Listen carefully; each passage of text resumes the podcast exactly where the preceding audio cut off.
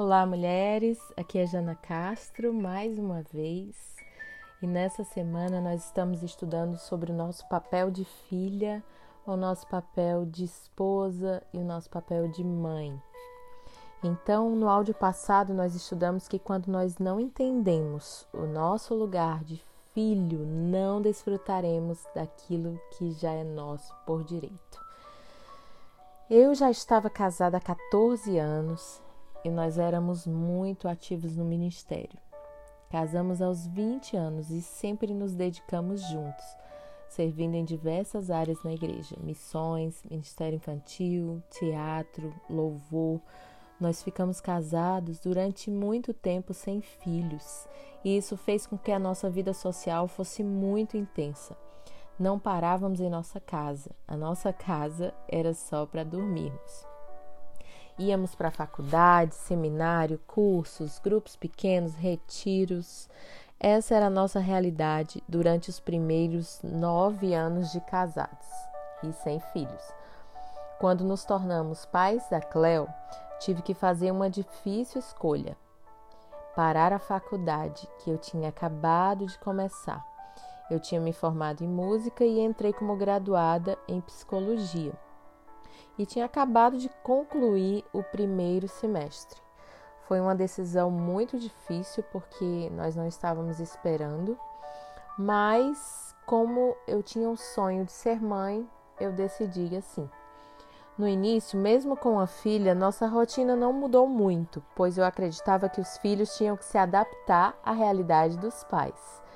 Que engano! Por causa disso, eu não estabeleci uma rotina para ela, pois eu não queria parar a minha dinâmica na igreja. Apesar de amar muito a nossa filha e cuidar dela da melhor forma que eu sabia, eu estava errando, pois estava priorizando o ministério e não a família. Talvez você esteja passando pelo mesmo dilema hoje e não queira parar a sua rotina ministerial para estar em casa com os filhos ou não queira deixar de trabalhar para ficar na companhia deles. O meu conselho é: se você pode estar em casa integralmente, é um período muito importante para eles. De 0 a 2 anos é quando a criança constrói os primeiros vínculos. Ela desenvolve áreas que podem afetar o resto de suas vidas. Então, a presença dos pais é essencial para a segurança, a autoestima e o desenvolvimento delas. Se você realmente não pode, precisa buscar estratégias para estar mais em casa e construir um tempo de qualidade com eles.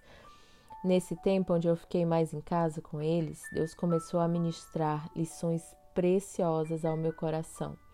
Ele me fez enxergar que eu atribuía culpa, muitas vezes, à minha mãe por tudo aquilo que tinha passado, e enquanto eu não a perdoasse, não poderia ser a mãe que Deus gostaria que eu fosse.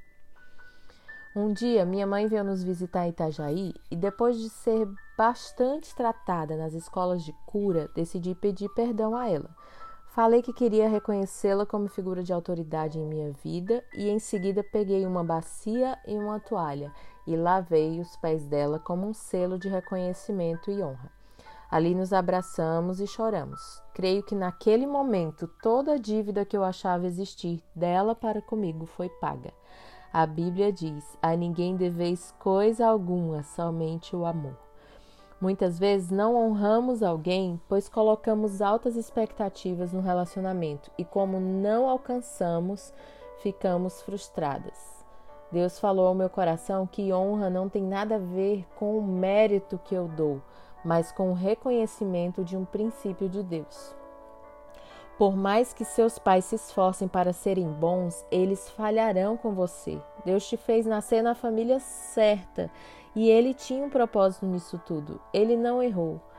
Você inevitavelmente também falhará e precisará de alguns consertos ao longo da vida. Quantas vezes nós achamos que as pessoas têm uma dívida conosco? Um cuidado que não recebemos, um telefonema que faltou no dia do aniversário, um presente que não chegou, uma promessa que não foi cumprida e muitas vezes carregamos isso durante toda a vida. São muitas mágoas que carregamos devido às nossas altas expectativas nas pessoas. Hoje eu te digo: não deva nada a ninguém, a não ser o amor. Quando me tornei mãe, tinha dificuldade de ensinar os meus filhos. Eu percebi que me faltava paciência. Quando eles me perguntavam como fazer alguma coisa, muitas vezes eu gritava e dizia para que eles fizessem sozinhos. Um dia Deus falou ao meu coração: Sabe por que você não gosta de ensinar? E eu respondi: Não, Senhor, não sei. Então ele falou: Porque você não tem muitas lembranças da infância da sua mãe em casa, ensinando tarefas, ensinando a se vestir, ensinando a se comportar à mesa, e essa ausência faz com que você não tenha paciência na hora de ensinar, porque é difícil transferir algo que você não aprendeu. Mas não se preocupe, pois eu vou te ensinar. Eu lembro que chorei ao ouvir esse ensinamento, foi muito forte. Daí em diante, comecei a ouvir mais atentamente o que Deus tinha para me ensinar, enquanto eu cuidava dos meus filhos em casa. Então, passei a tratá-los com mais amor e paciência.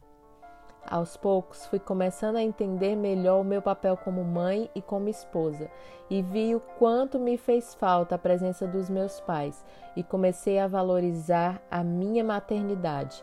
Aprendi que sou um ser humano e, ainda que eu erre, estou em construção. Que bom saber que Deus tem paciência comigo, que bom saber que Ele tem paciência com você também. O que você acha então de ser mais paciente com você mesma? Uma das coisas que nos persegue como mães é o sentimento de culpa. A culpa é como um veneno que faz com que desvalorizemos a nós mesmos, nos tornando inimigos número um da nossa própria vida. Existem vários tipos de culpa. A culpa por transgredir uma lei, essa é visível, você rouba algo e sente-se culpado logo em seguida. A culpa inconsciente já é mais complexa, pois acontece no campo das intenções, não é visível. Um dos problemas da culpa é que ela pode querer nos levar a fazer demais pela outra pessoa para pagarmos a nossa dívida, e isso pode ser muito perigoso. Precisamos ter cuidado com esse sentimento de sempre acharmos que poderíamos ter feito mais pelos nossos filhos. Parece que tudo que fazemos não é suficiente. Se você se sente assim, libere-se dessa culpa hoje mesmo. Não há condenação para a sua vida. Viva o hoje sem se condenar pelas faltas do passado e construa uma nova história de hoje em diante. Que Deus te abençoe.